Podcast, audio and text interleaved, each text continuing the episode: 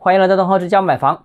最近一段时间呢，稳地产的相关政策又再次出台。首先呢，是人民银行要求金融机构保障房地产企业的合理融资需求。那人民银行行长易纲在与部分金融机构开会时候啊，这个形容中国经济处于回稳的关键时期，必须有时不我待的紧迫感，巩固经济复苏的基础。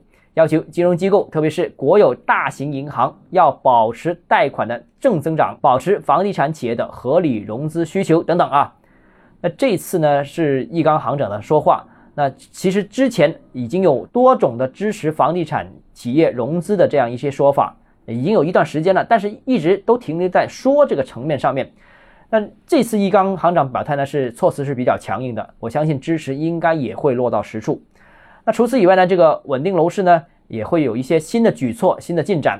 那近日啊，这个住建部、财政部、人民银行等等也是计划通过政策性银行提供专项贷款，总额大概是两千亿人民币左右，支持已售逾期难交付的项目继续建设。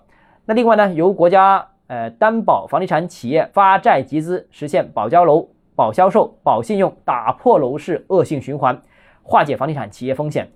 那这个措施也体现了中央化解楼盘风险、停工风险、保交房的决心，也会有助于舒缓房地产企业的压力啊。所以，我们说啊，这个政策已经到重磅发力的时候了。